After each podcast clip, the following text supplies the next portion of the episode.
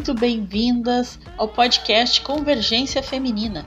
Aqui a gente fala para as manas, as minas e as monas sobre tudo que envolve o empreender feminino e educação empreendedora para mulheres. Eu sou Elisângela Aranda, fundadora da Confraria Networking e host desse podcast. Espero que esse episódio ajude você a despertar todo o seu potencial como empreendedora Aproveita e faz uma visitinha nas nossas redes sociais e deixa lá sua opinião sobre esse podcast. Visite a Confraria Networking e Mulheres em Convergência. Espero ver vocês por lá.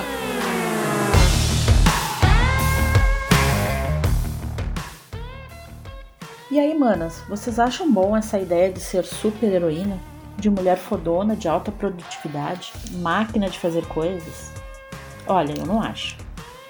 É óbvio que eu quero chegar ao fim do dia com a casa organizada, todas as tarefas feitas, com tempo para minhas filhas, para meu marido, para mim mesma. É, sentir que os meus clientes estão atendidos e satisfeitos e com saldo positivo na conta do banco. É quase um conto de fadas para mim. Mas vocês sabem que não é bem assim. Não é assim que acontece. Porque eu sou mãe, sou esposa, irmã, empreendedora, amiga, voluntária, empregada, cozinheira, consumidora, gestora, marqueteira, sobrinha, prima, faxineira, compradora, secretária, e por aí vai. A gente nunca é uma coisa só.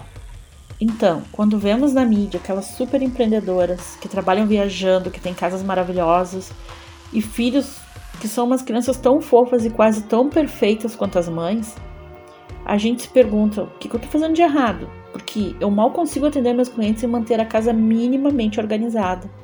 A louça se acumula mais rápido do que eu consigo dar conta dela. E para conseguir um tempinho para mim, para me cuidar, relaxar ou simplesmente fazer as unhas, eu tenho que fazer um malabarismo só.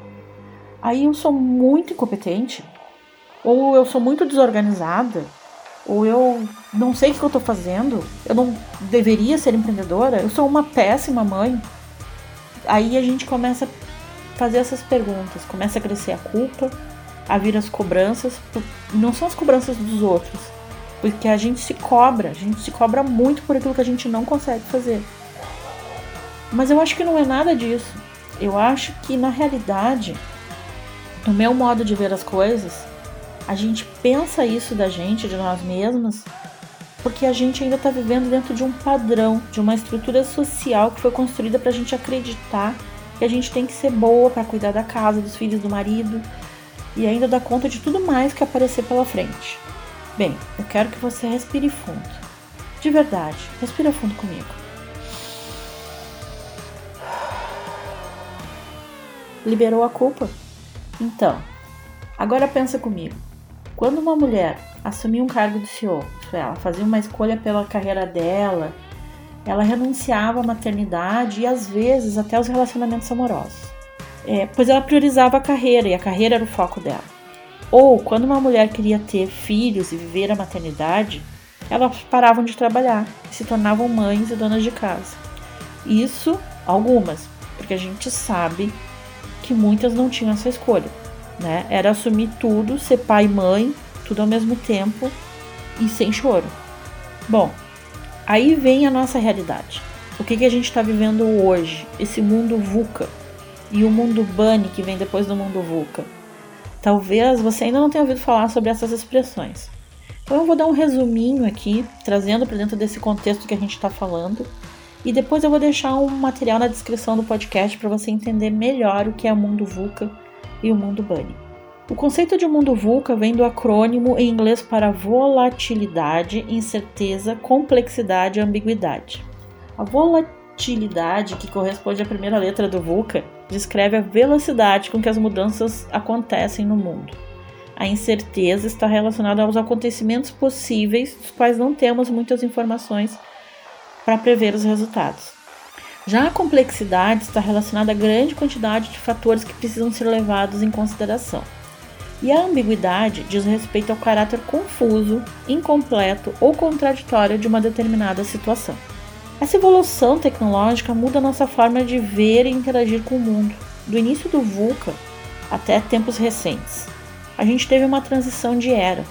Fomos da era analógica para a era digital.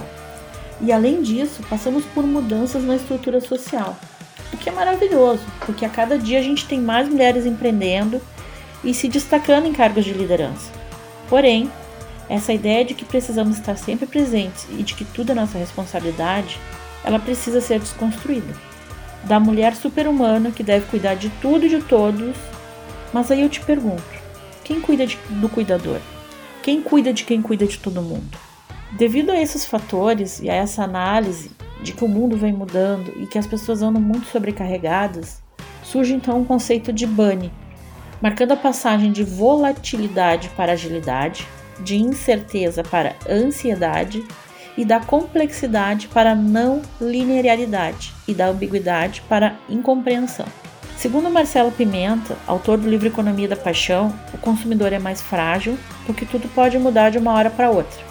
É mais ansioso, pois o número de estímulos e informações que recebemos causa esse efeito nas pessoas.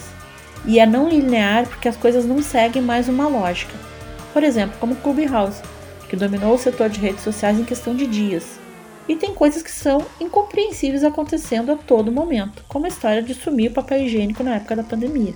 Vocês conseguem entender? Antes, ou era uma coisa, ou era super empresária, ou era super mãe.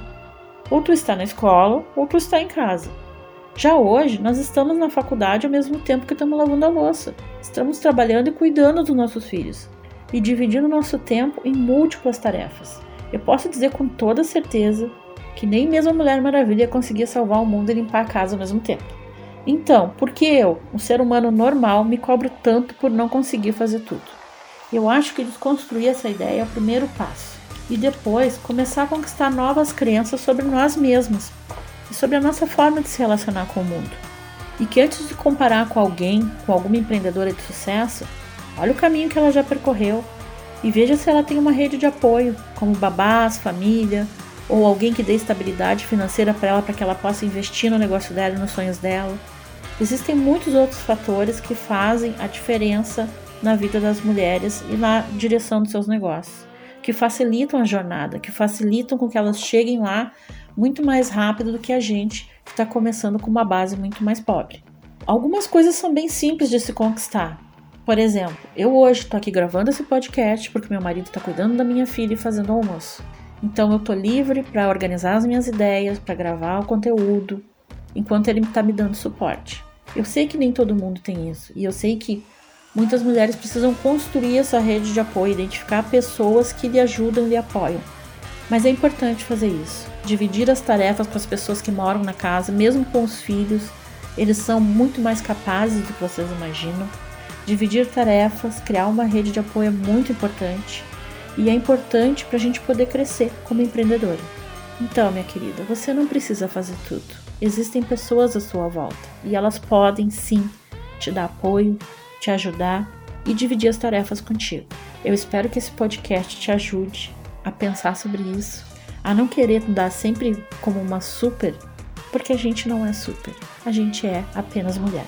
Tenha uma ótima semana e até o próximo episódio.